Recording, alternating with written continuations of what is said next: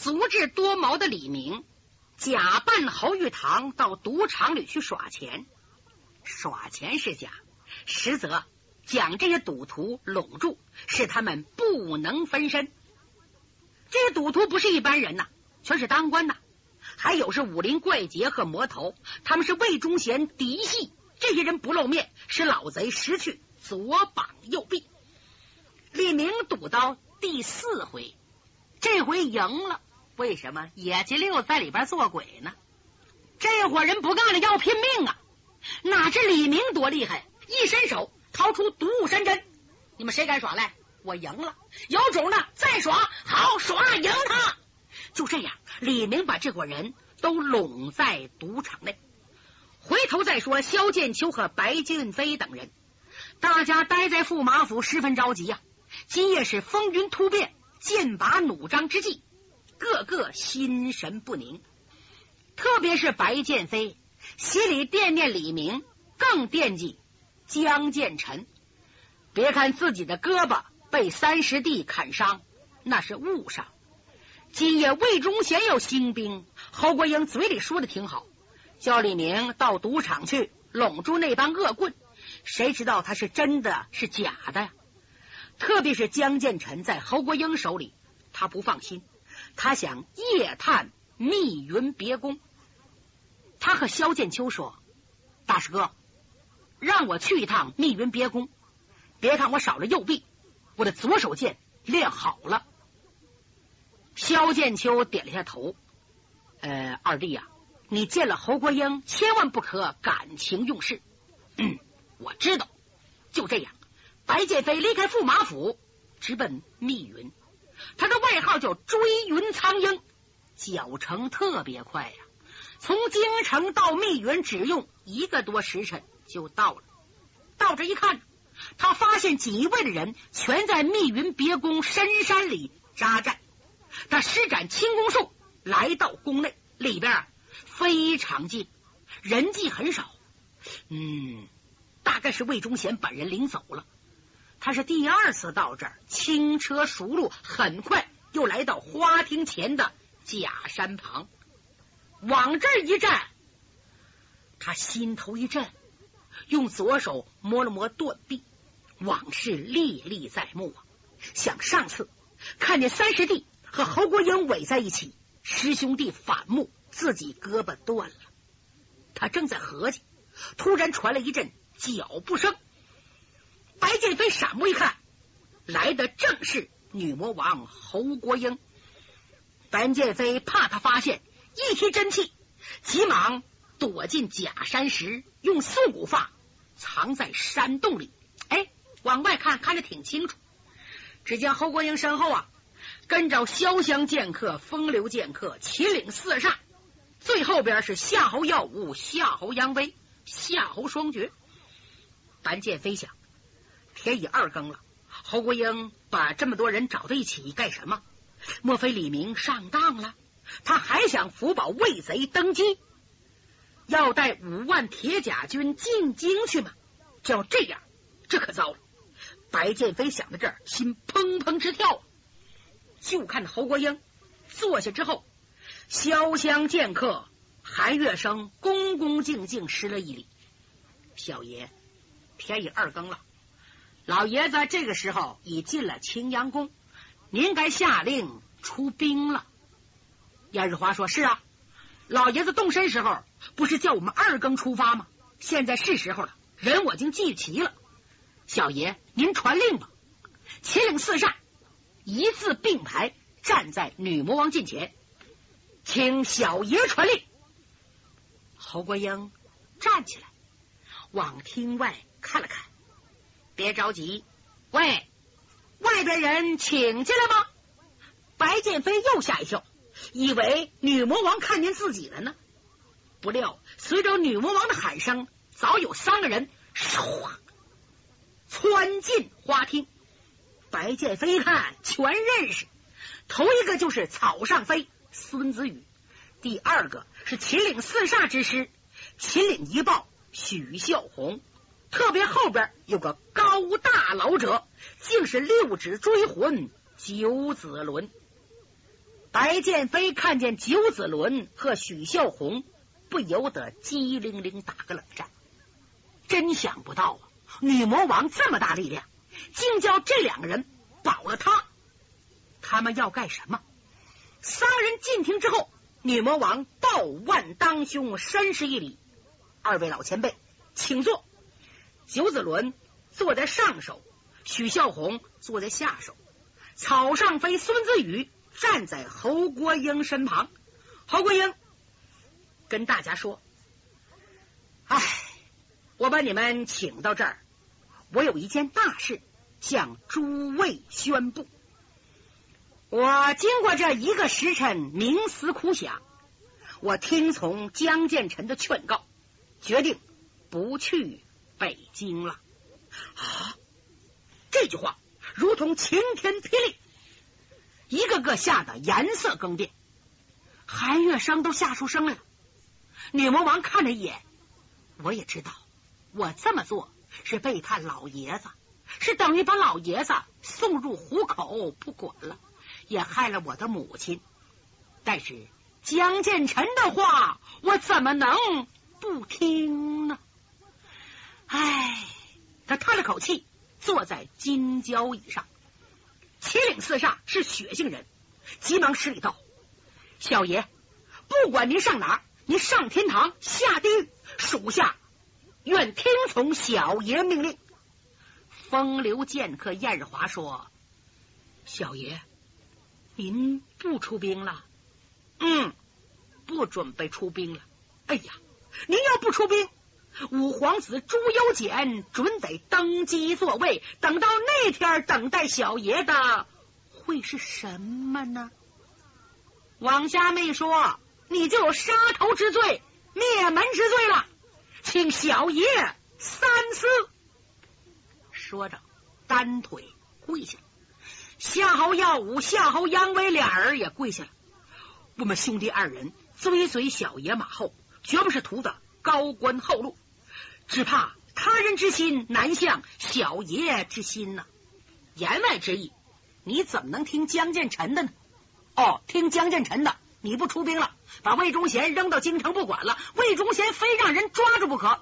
魏忠贤被抓，你好得了吗？话呀，就不敢明挑了。眼看这些心腹之人对自己忠心耿耿，女魔王精神一振。各位，请起。谢谢大家对我侯国英的关心。我其实任人宰割之辈，我已经把后路留好了。诸位大概不知道吧？在辽东石城岛，我已经营多年。朱由检真要登基，不能容我，我就退出中原，去做我的海上霸王。各位家小，我已经令人转移走了，大概你们还不知道吧？哟。听了这话，众人无不佩服侯国英。嘿，这是女中豪强。白剑飞也佩服啊，这个女的敢作敢为，恐怕七尺男儿也望尘莫及呀。若不是小师弟江建成缠住他的手脚，魏忠贤谋朝篡位，准得得逞啊！就在这阵儿，又听侯国英说：“诸位，从现在起。”我已不是锦衣卫总督，各位的统领、副统领、侍卫等官衔也应一律取消。除了许久二位老前辈，对各位我一律以弟兄相待。呃，燕大侠、韩大侠，二位兄长速速隐去行藏，暗去京师，密探朝中动静。孙子与兄。你现在去石城岛管理那里一切事务。四煞兄弟，马上整编锦衣卫为四队，你们弟兄各任一队队长，季节待命。夏侯二位哥哥，你们在锦衣卫当中挑五百精兵作为我的亲兵卫队，由你们二人率领，各位好自为之，各办其事去。他一口气。派出这么多心腹，井井有条，丝毫不乱。老豹子许孝宏是心服口服，六指追魂九子伦也频频点头。白剑飞惊的睁大了眼睛啊！哎呦，这么厉害，五万锦衣卫，眨眼之间叫侯国英都给解散了。哦，要上辽东去了，到石城岛当霸主去了。哎呀，一般女人也办不到。就在这阵儿，九子伦带笑站了起来。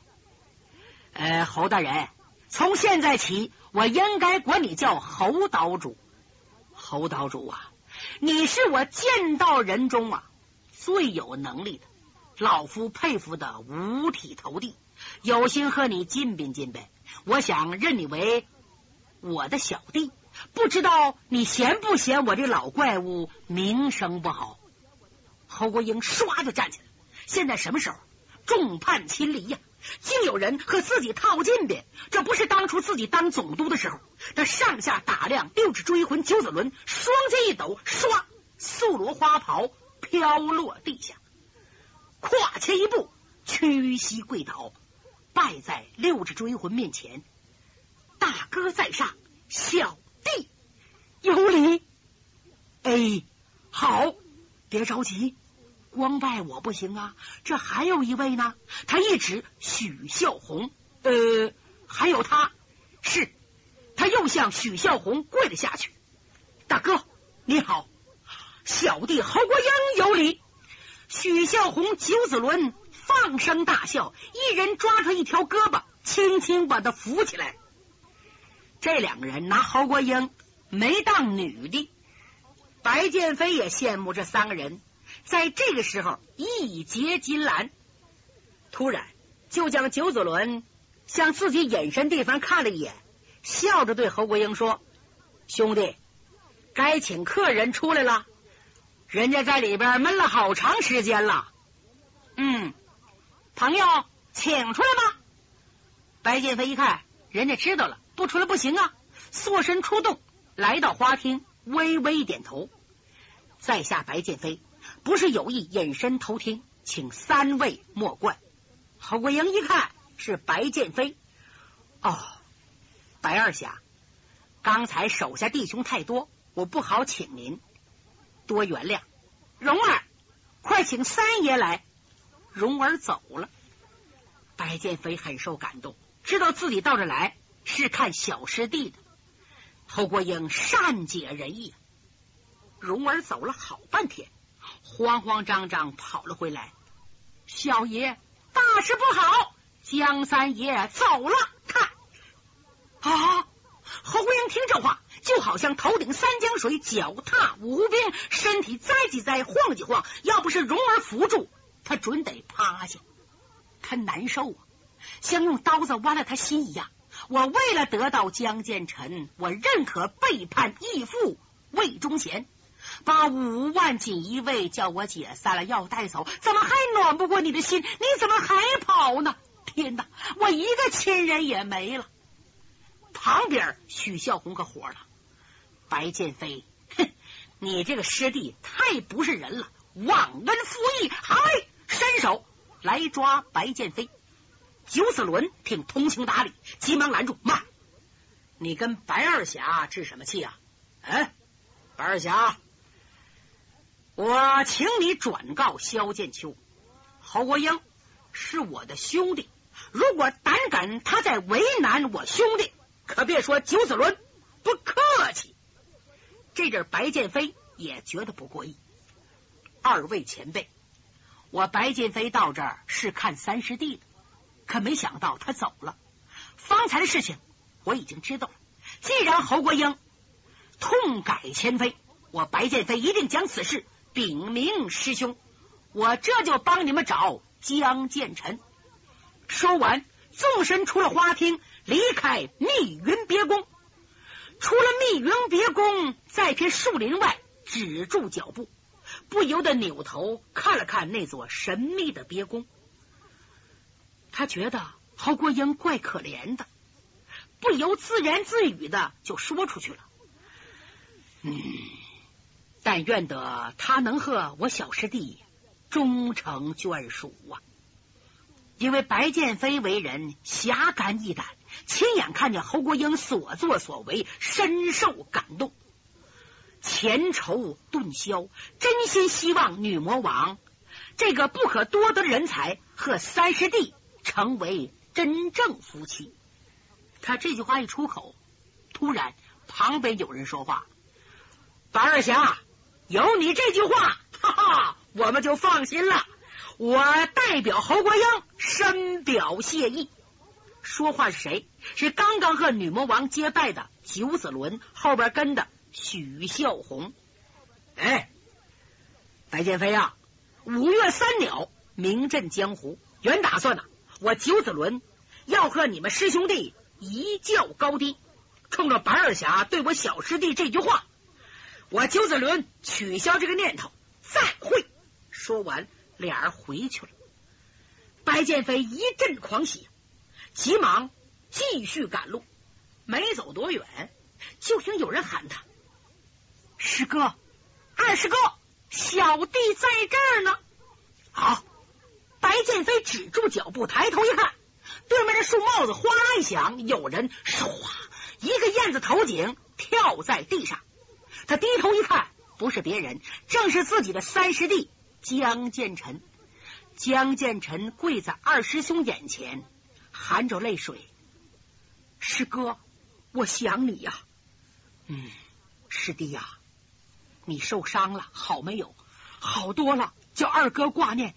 快起来，起来，叫二哥。”好好看看你，二哥，我对不起你，你的胳膊，哎，别说了，都好了，好了，伤疤忘了疼，你忘了那句话吗？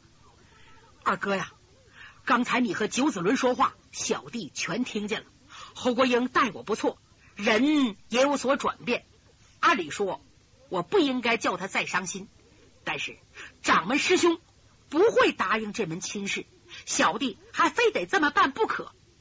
二师哥。你看，多亏我出来了。说着，用手一指，白剑飞拢足眼神一看，在另一棵树下趴着一个人。这个人被点了穴，不会动了。这人是谁呀？他姓常，叫常醒时。他是魏忠贤的心腹师爷。后来魏忠英当上两江提督，他跟着魏忠英到杭州去了，在府里当幕僚。为了除去娄儿之父武大人，曾经啊，他出的主意，酒里下毒，害死了武伯衡。今天是受了魏忠贤之托，带着书信来找侯国英，叫侯国英立即发兵。这封信落在我手里，我给他点了穴，我想把他交给五凤楼。有那么句话：要解心头恨，亲手杀仇人。叫凤楼替他父亲报仇。还有，刚才我审问常醒时，魏忠贤已到京城，他怕侯国英不肯出兵，才叫常醒时前来送信。老贼又怕侯国英不听他的，还想逼迫圣权夫人写信，所以我才躲在这咽喉要道上。不管谁来。我绝不叫他见着侯国英的面，来一个我抓一个，来一个我杀一个。你想啊，侯国英要知道我连他母亲派来人都不放过，他能不伤心吗？白剑飞挺同情小师弟，正想劝解，就看小道上哧哧哧哧哧哧，一前一后来了三个人，由远而近，渐渐离他们不太远了。江建臣一拉师哥，躲在大树后。拢足眼神，仔细观瞧，来到切近，认出来了，谁呀？正是啊，青阳宫的三僧：金面佛、铁罗汉、瘦金刚。这三个僧人曾经在凤阳要刺杀信王朱由检，三僧武艺很高强，当时朱由检手下人力量薄弱，故此李明乔装成小道童。来骗这三个人，在粥里假说下毒药，骗了三个人之后，结拜成把兄弟。今天这三人一出现，江建臣就知道这三人干什么来了。书中暗表，现在魏忠贤呢，跟热锅蚂蚁一样，因为宫中不断传来消息，皇上不行了，已经快咽气了，他就准备起手，可是力量薄弱。侯国英不来，他心里担心，故此派着三僧啊，拿着圣权夫人的亲笔手谕去请侯国英，意思说你母亲叫你来，你快点发兵。做梦都没想到，走在半道，叫江建成碰上。二哥，你在这等着，你看我怎么收拾三个人。白剑飞说：“这三个人太可恶了，这三个人别看出家人呢。”指佛穿衣，赖佛吃饭，杀盗淫妄酒，无所不好；奸淫妇女，到处杀人放火，应该将他们除掉。好，江建成一伸手，苍啷，把他二哥的宝剑抽出来，拦住三僧。三僧尽管武艺高强，怎么能是江建成的对手？江建成是武林奇才，笑傲江湖，武艺。已经达到登峰造极，两下一伸手，剑砍铁罗汉的人头，剑扎瘦金刚的咽喉。金面佛想逃跑，他甩手一剑，正插入金面佛的后心，三僧当场丧命。随后，他取出宝剑，在尸体上擦擦血迹，将宝剑还给白剑飞，又在三人身上翻来翻去，果不然发现了一封信。正是圣权夫人亲笔手谕。白剑飞一看，高兴了：“三弟呀，现在你手里有两封信了，一封是魏忠贤的，一封是圣权的。既然有这两封信，就可以在万岁面前保侯国英，免去侯国英的死罪。”江建成也挺高兴，把他揣在怀内。二哥，咱们现在上哪去？要我看，你该回去。见见侯国英不行，我好不容易出来，你身体好了吗？好多了。那好，咱们到京城看看。哎，两人继续赶路，走了没有五里地，就听前边叮当叮当叮当，有兵人撞击声，有人连喊带叫。二哥，前面有人打起来，咱们看看。两人赶紧登上高坡，往下边一瞧，好一场凶杀恶战，看那意思。下边两个人已经打了半天了，仔细一瞧啊，认出来了。其中一人手持宝刀者，正是五凤楼白剑飞的徒弟；另一个，哎呀，可把俩人吓坏了，正是青阳宫头号人物啊，郭云普啊，五毒神杀。哎呀，郭云普在这个时候怎么能离开魏忠贤呢？书中交代。郭云普也是为了侯国英而来，两路人马派出去了。长醒时，三僧请侯国英，郭云普心里有数。侯国英现在因为有了江建臣，就一切都不要，什么功名、富贵、权力，全不要，怕不好使。他想亲自去找侯国英，去说服他，实在不行，和侯国英以较高低，强迫他带五万人进京。当时魏忠贤急得了不得，就同意了。没想到这件事儿叫魏银平知道了。郡主魏银平一想，如果郭云普去找侯国英，就需把他拉过来。他赶紧的给五凤楼送信，叫五凤楼派人截杀郭云普。同时，魏银平在他叔父魏忠贤耳旁说坏话，说郭云普不是请侯国英，而是要逃跑。贤这个人本来疑心就大，听这话他信了。郭云普为了表示忠心，把自己五毒神杀的豹皮囊交给魏忠贤做抵押，就这么他才出来的。五凤楼在半道等上了，两人厮杀了半天了。按说五凤楼不是郭云普对手，怎奈五凤楼绝命奇刀，鬼神难躲呀，故此打了半天，把个五凤楼累的。浑身是汗，呵，吁吁直喘。